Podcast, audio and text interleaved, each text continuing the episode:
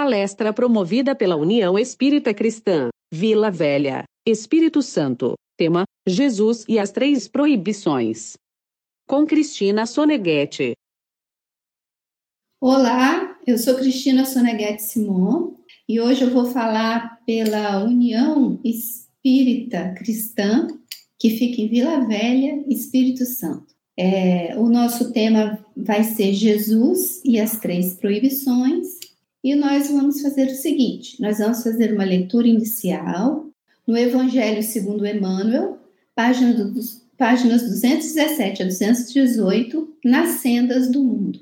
Não entesoureis para vós tesouros sobre a terra, onde a traça e a corrosão consomem e onde os ladrões arrombam e roubam. Mateus capítulo 6, versículo 19. Deus, que nos auxilia sempre, permite-nos possuir para que aprendamos também a auxiliar. Habitualmente, atraímos a riqueza e supomos detê-la para sempre, adornando-nos com as facilidades que o ouro proporciona. Um dia, porém, nas fronteiras da morte, somos despojados de todas as posses exteriores, e se algo nos fica, será simplesmente a plantação das migalhas de amor que houvermos distribuído, creditadas em nosso nome pela alegria, ainda mesmo que precária e momentânea, daqueles que nos fizeram a bondade de recebê-las. Via de regra, amontoamos títulos de poder e empossamo-nos deles, enfeitando-nos com as vantagens que a influência prodigaliza. Um dia, porém, nas fronteiras da morte, somos despojados de todas as primazias de convenção, e se algo nos fica, será simplesmente o saldo dos pequenos favores que houvermos articulado, mantidos em nosso nome pelo alívio, ainda mesmo insignificante e despercebido, daqueles que nos fizeram a gentileza de aceitarmos os impulsos fraternos. Geralmente, repetimos frases santificantes, crendo-as definitivamente incorporadas ao nosso patrimônio espiritual, ornando-nos com o prestígio que a frase brilhante atribui. Um dia, porém, nas fronteiras da morte, opa, somos despojados de todas as ilusões. E, se algo nos fica, será simplesmente a estreita coleção dos benefícios que houvermos feito, assinalados em nosso nome pelo conforto, ainda mesmo ligeiro e desconhecido, daqueles que nos deram oportunidade a singelos ensaios de elevação. Serve onde estiveres e como puderes, nos moldes da consciência tranquila.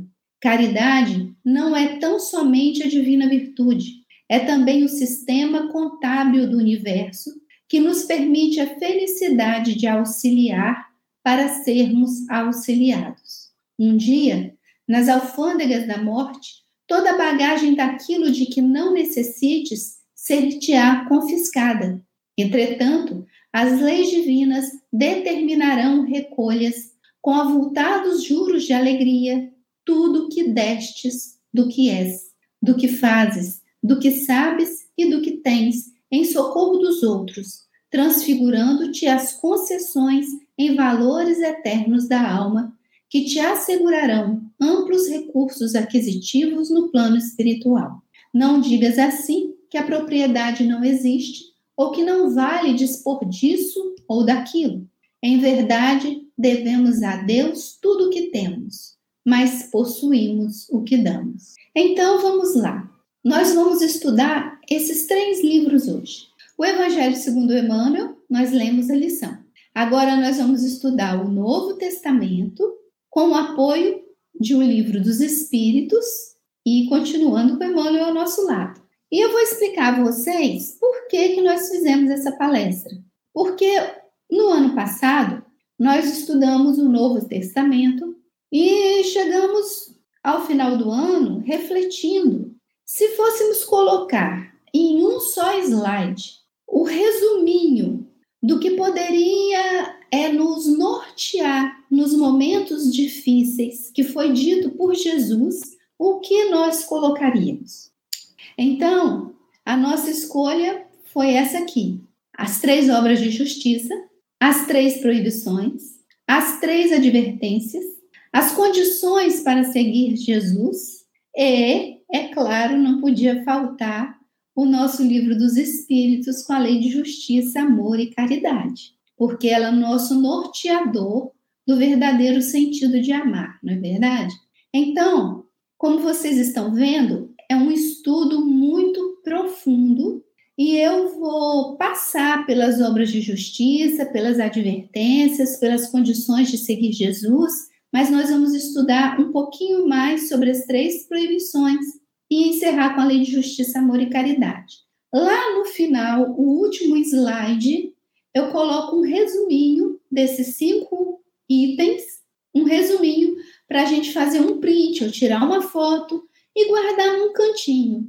Numa hora que a gente tem que tomar uma decisão importante, numa hora que a gente está angustiado, numa hora que a gente está é, é, precisando de, uma, de um conselho, ou numa hora que nós estamos tão felizes que nós nem sabemos como agradecer a Deus, nós pegamos esse resuminho e usamos como guia para nós. Eu espero que sirva para vocês, assim como serve para mim. E vamos lá. Bom, as três obras de justiça estão em Mateus, do capítulo 6, no capítulo 6, do versículo 1 ao 18. E seguido das três obras de justiça, a pedido do seu apóstolo, ele ensina a oração do Pai Nosso. Então, tem uma relação uma com a outra. E ele vai dizer assim: Tu, porém, quando deres dádiva, não saiba a tua esquerda o que faz a tua direita, para que a tua esmola fique em segredo, e teu pai, que vê no segredo, te recompensará. Ok? Por que Jesus falou isso? Porque existia na porta do templo o gasofilácio. O gasofilácio é um enorme funil de metal, mas a, a, a parte aberta do funil ela é, é mais deitada. E quando se joga uma moedinha, ela faz um barulho bem bem baixinho, ela faz pilim, cai lá no, no fundo do funil. Quando se joga muitas moedas, a força centrípeta faz aquelas moedas rolarem em volta daquele funil, fazendo um barulhão. E aí a história do óbolo da viúva. E Jesus ensinava o que? A viúva deu tudo o que tinha. Então ela deu muito mais do que o homem rico que veio depois e deu muitas moedas. Mas o que é importante a gente pensar? Que não importa o que dermos, seja das coisas de Deus, que são as coisas materiais que nós administramos enquanto estamos encarnados, ou seja nosso, daquilo que somos, do que temos, né?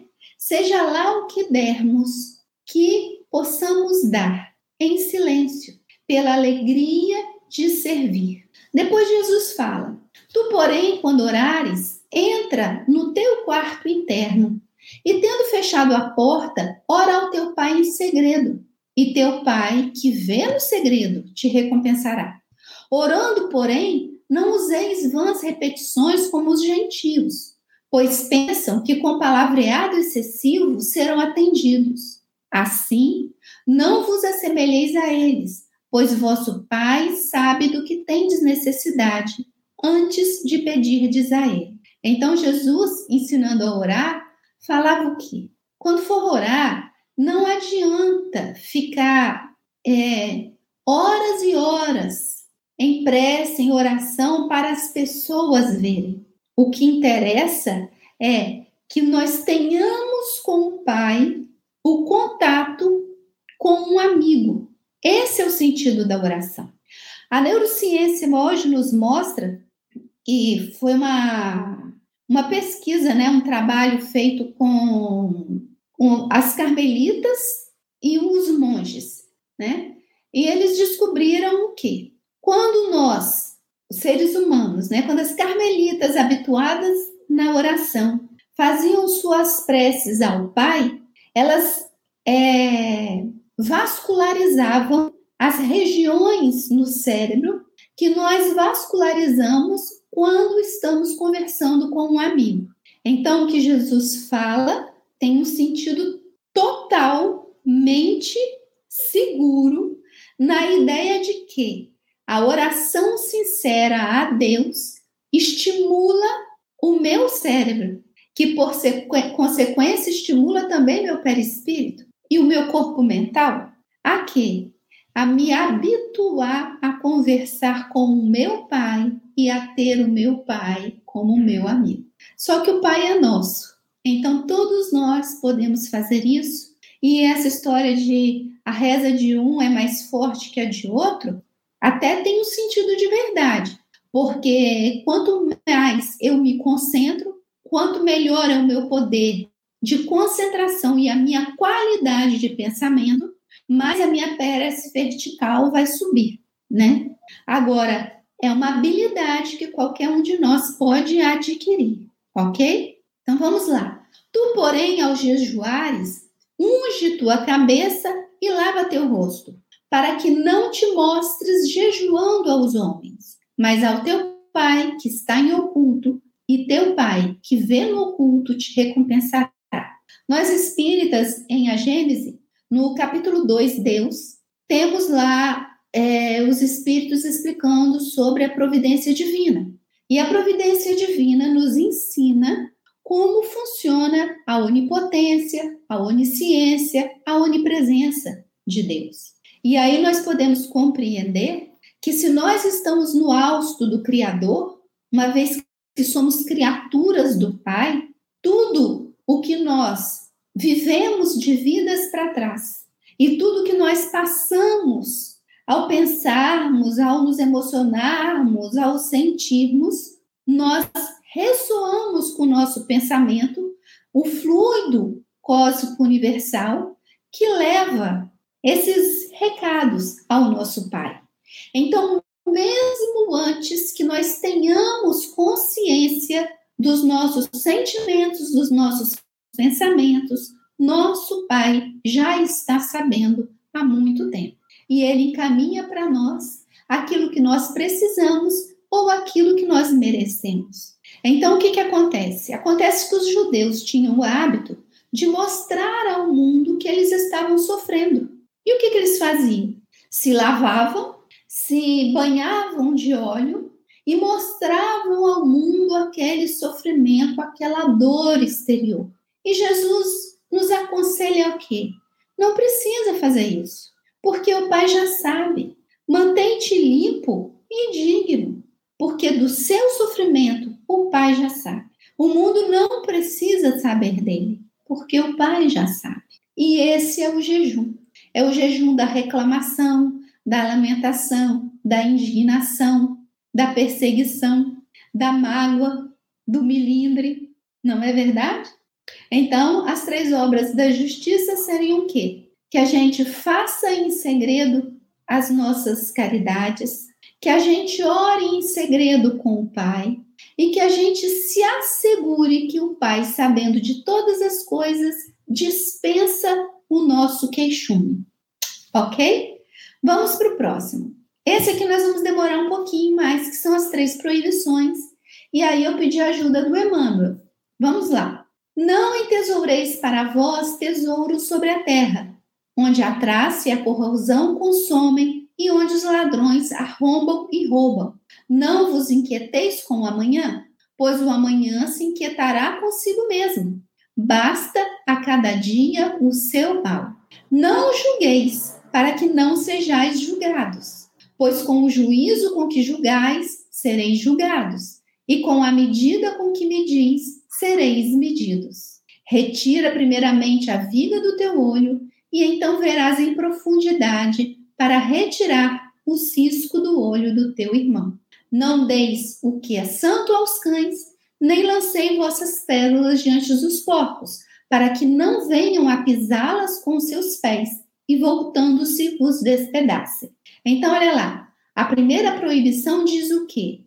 Não fique ansioso aflito com nada que é da terra, porque cada dia tem a sua tarefa, suas, os seus problemas para serem resolvidos.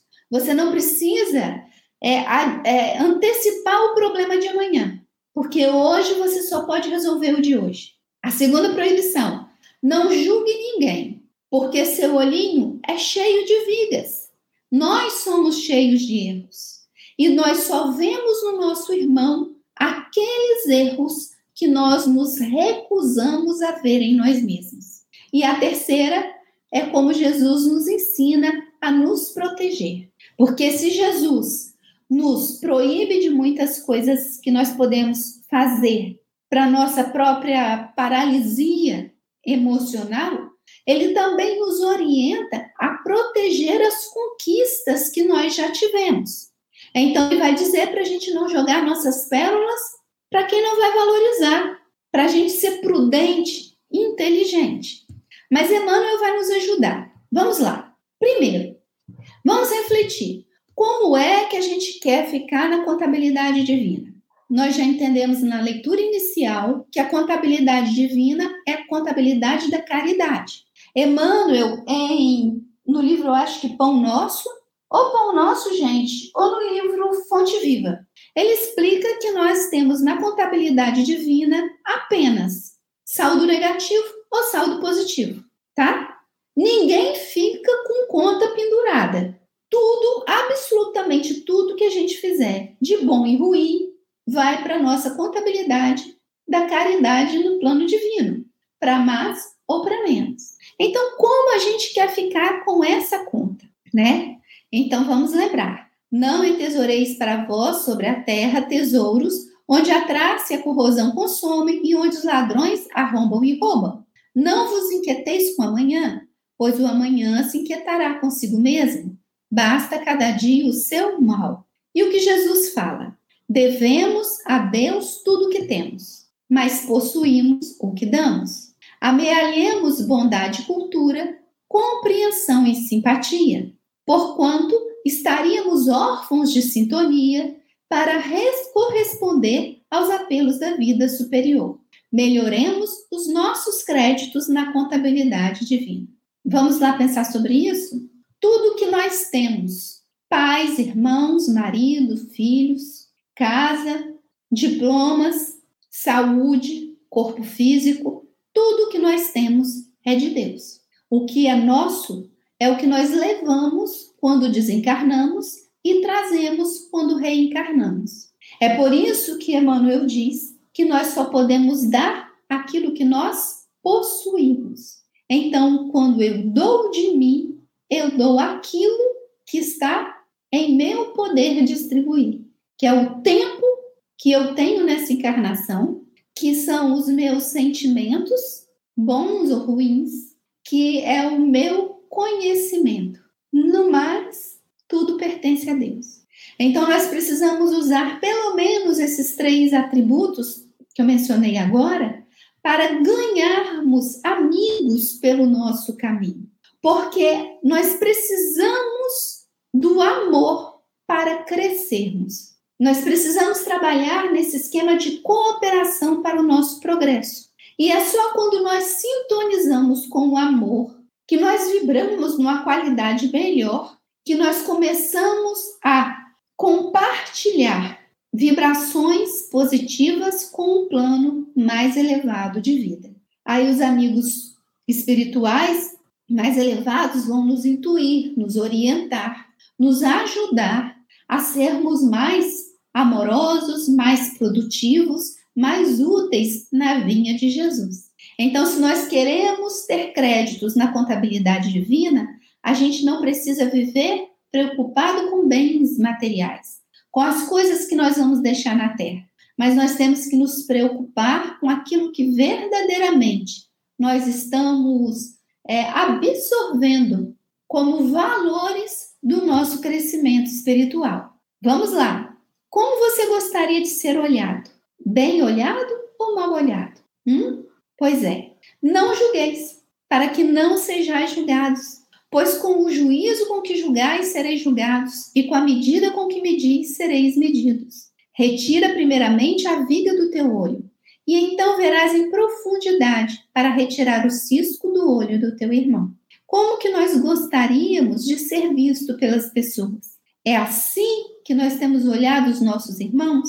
Então, Emmanuel nos lembra que a vida orgânica é baseada na célula e cada célula é um centro de energia. Todo arrastamento da alma ao estado de cólera, ressentimento, desânimo, irritação, equivale a crises de cúpula, ocasionando desarranjo e desastre em forma de doença e desequilíbrio na comunidade celular. Vejam bem, nós sabemos que ao reencarnarmos, nós nos ligamos célula a célula ao corpo físico. Em outras palavras, célula perispiritual a célula do corpo físico. Cada célula perispiritual se ligando a cada célula do corpo físico. Isso vai levar até lá pela adolescência para ser completado. Apesar de que até os sete anos a maior parte dessa ligação já está feita, ok? Bom, a cúpula é a mente da gente. Se eu me deixo dominar por emoções negativas, eu produzirei sentimentos negativos e terei atitudes as quais me farão passar vergonha e arrependimento mais tarde.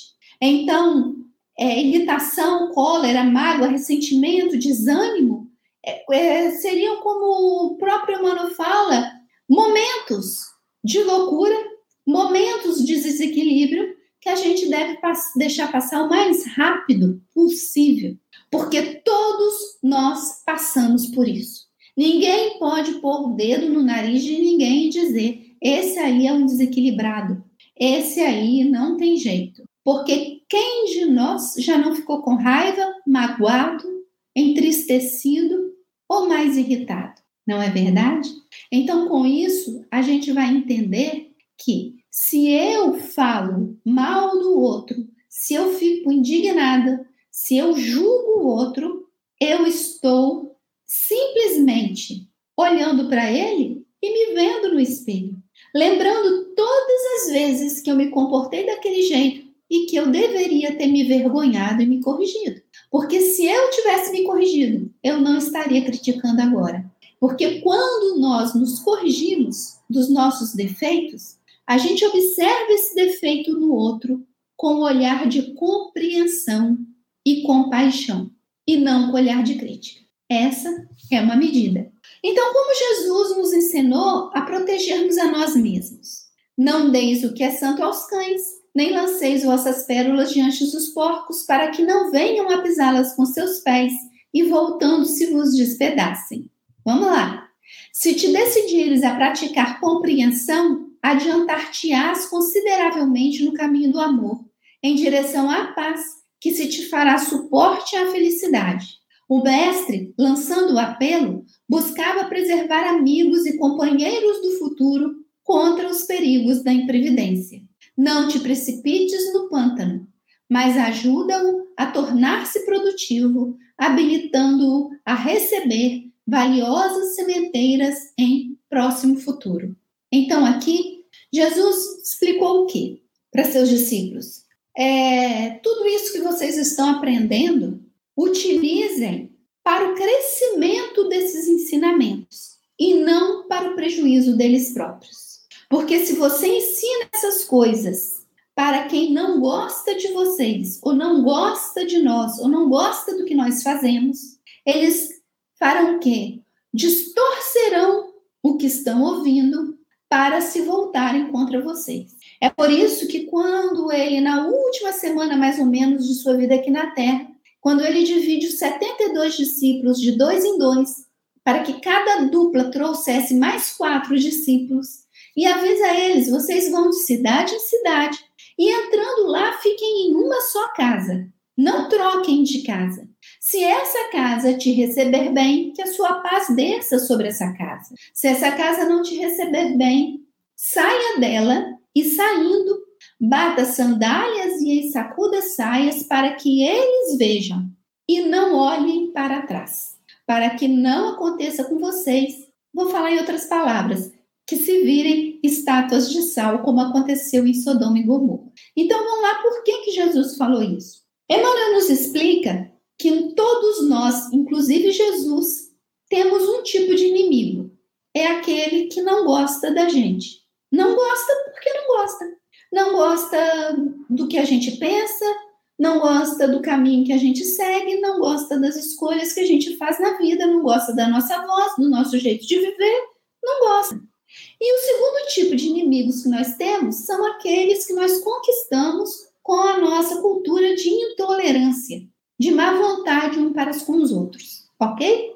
Então, Emmanuel vai nos explicar o quê? Se nós hoje já queremos dividir esses conhecimentos maravilhosos que nos fazem felizes, que faz é, com que a gente consiga manter a nossa família em paz e em harmonia, e se a gente sente tanta satisfação e tanta gratidão que a gente quer dividir o que aprendeu, a gente precisa aprender a dividir com compreensão, com carinho, respeitando o tempo de cada um. Porque a imprevidência de ensinar o que não deve para a pessoa que não está pronta para receber aquele conhecimento vai levar essa pessoa ao desalento à desesperança, ao desânimo, porque nós temos que dar de acordo com a condição da pessoa absorver, assimilar e aproveitar em seu proveito.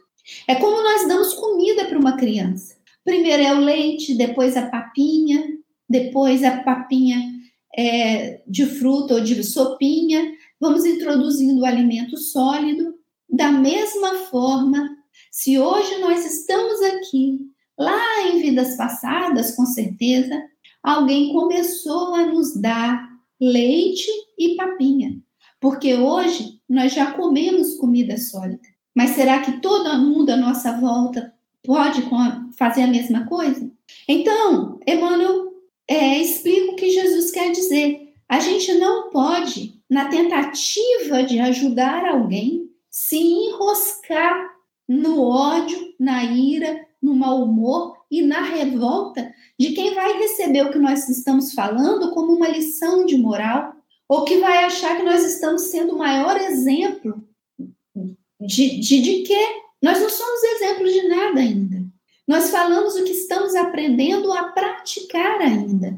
E a pessoa vai falar, mas olha que pessoa hipócrita, está querendo ensinar o que ela ainda não faz. Então nós precisamos tanto saber o que nós temos condição de ensinar, quanto o que aquela pessoa precisa receber, para que o nosso tempo seja produtivo em favor do nosso próximo. E aí chegamos nas três advertências. Pedi-vos será dado, buscar e encontrareis, bater e será aberto para vós. Vocês entendem bem o que é isso? Tudo que nós pedirmos a Deus em nome de Jesus, Ele nos atenderá. Já sabemos disso. Então a gente vai pedir e vai nos ser dado de acordo com o que nós precisamos e merecemos, e não de acordo com o que nós queremos. Porque o que nós queremos pode ser um veneno para nós, pode ser a razão do nosso atraso espiritual. Muito bem. Então, quando nós buscarmos, quer dizer, nós pedimos, então agora nós temos que continuar pesquisando, procurando, não é? Para poder achar através de quem ou como que Deus vai nos enviar através da providência divina aquilo que nós pedimos. Então nós temos que nos esforçar para achar a resposta. E aí nós temos que bater. Bater é o que, gente? Insistir. Porque Deus não vai dar para nós aquilo tudo que nós pedimos prontinho. Ele vai nos oferecer os meios para alcançarmos aquilo que queremos, porque isso vai envolver mais merecimento da nossa parte. Então, nós temos que insistir tanto em pedir quanto em buscar, como em conseguir transformar aquele presente em algo útil para nós. Entrai pela porta estreita, porque larga é a porta e espaçoso o caminho que a conduz à destruição, e muitos são os que entram por ela. Bom, porta estreita, um resumo muito simples por causa do tempo.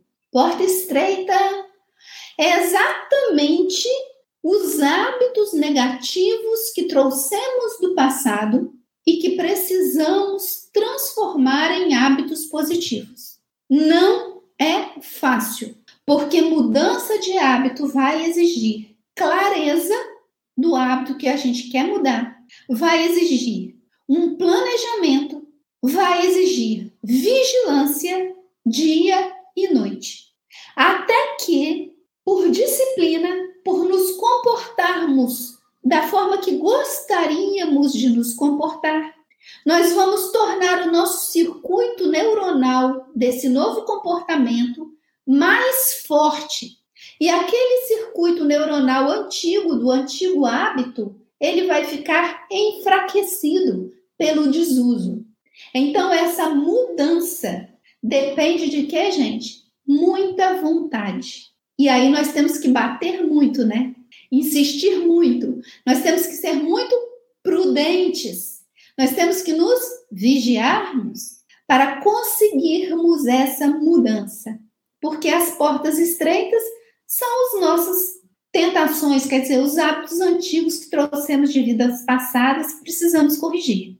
Portanto, todo aquele que ouve estas minhas palavras e as pratica será comparado ao homem prudente que edificou sua casa sobre a rocha. Entenderam agora por quê? Porque se a gente estuda tudo isso, se a gente compreende tudo isso, e se a gente fala, ah, já sou um cristão nota 10, nós vamos desencarnar levando o quê? Nada.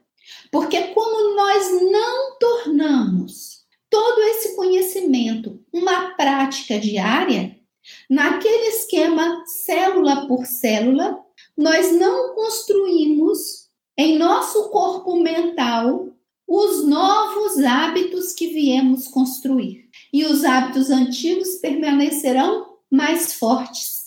Então, até aquilo que nós recebemos, que foi o conhecimento, nós vamos perder. Perdemos a oportunidade, perdemos o conhecimento, porque senão nós, se nós não praticarmos, a gente não fica bom em nada. Não é verdade? E todo aquele que ouve essas minhas palavras e não as pratica será comparado ao homem tolo, que edificou sua casa sobre areia, né? Então, aqui as três advertências serão pedir, buscar, bater.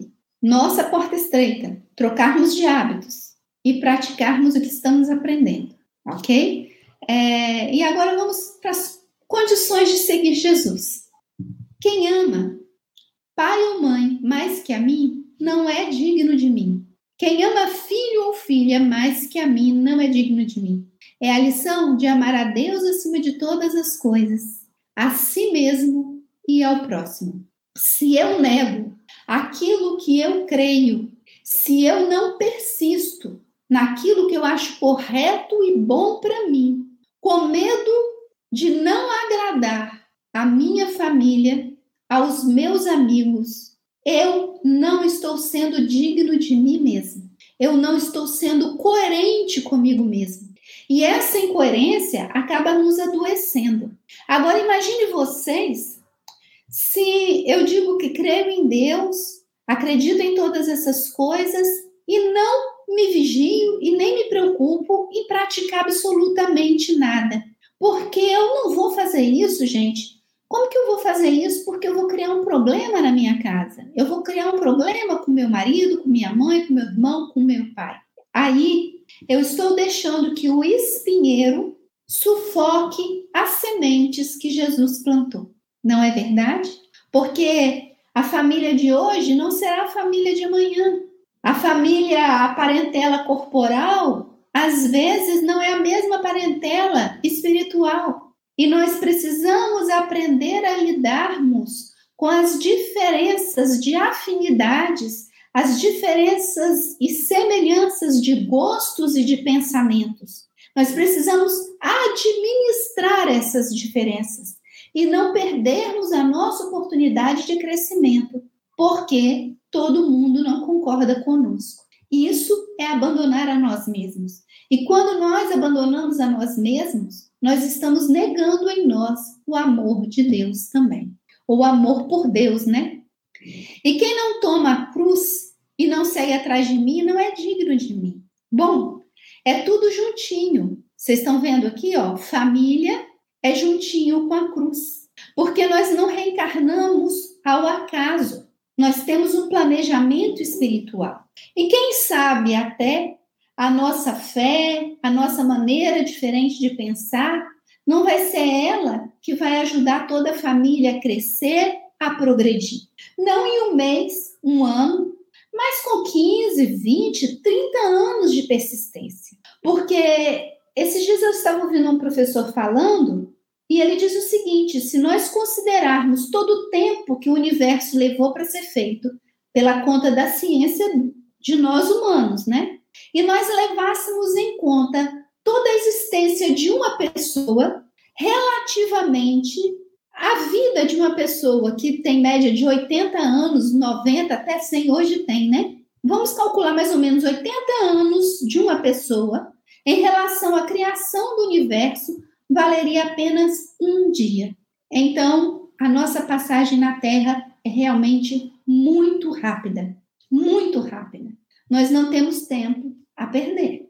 Aquele que tiver encontrado a sua vida, a perderá. E aquele que tiver perdido a sua vida por minha causa, a encontrará. Então, meus queridos, nós temos que nos desapegarmos dessas ideias do que temos, porque nós só temos aquilo que somos que vamos levar conosco. O resto todo é de Deus. Observaram bem? E agora, tô com pressa por causa do horário. Assim, portanto, todo aquele que dentre vós não renuncia a todos os seus próprios bens, não pode ser meu discípulo. Também já entendemos, né? Então, no livro dos Espíritos, parte terceira, capítulo 11, a lei de no subtítulo Caridade e Amor ao Próximo, vem a pergunta: qual o verdadeiro sentido da palavra caridade, como a entendia Jesus? Benevolência para com todos, indulgência para as perfeições, imperfeições dos outros, perdão das ofensas. Eu aconselho a gente a decorar essa sigla aqui, ó, BIP, porque lembram que a contabilidade divina de mais e menos é a contabilidade da caridade. A caridade quer dizer o quê? Sermos bons com todas as pessoas, relevarmos os defeitos alheios, porque nós só vemos no outro o que nós temos e o que incomoda no outro nós não resolvemos em nós, porque o que nós já resolvemos em nós, nós vemos no outro com compaixão. E perdoar é o básico, porque todo mundo adora ser perdoado. Então a gente tem a obrigação de sair por aí distribuindo perdão, não é verdade? Pois bem, então aqui fica o nosso BIP. E vamos para o nosso resuminho. Aqui que eu falei para vocês tirarem print. Três obras de justiça, gente. Ajudar e seguir, conversar com Deus e ser sincero. Três proibições: ansiedade, julgamento e imprudência. Três advertências: pedir, buscar e bater, desenvolver o autocontrole, aprender e praticar. Condições para seguir Jesus: amar a Deus, carregar a própria cruz e desapegar. É a lei de justiça, amor e caridade, que é o nosso B. Toda vez que você estiver angustiado, triste, feliz demais, com algum problema, quiser tomar alguma decisão, senta com esse resuminho e reflete, pedindo orientação de Deus, que você vai encontrar a resposta, eu tenho certeza.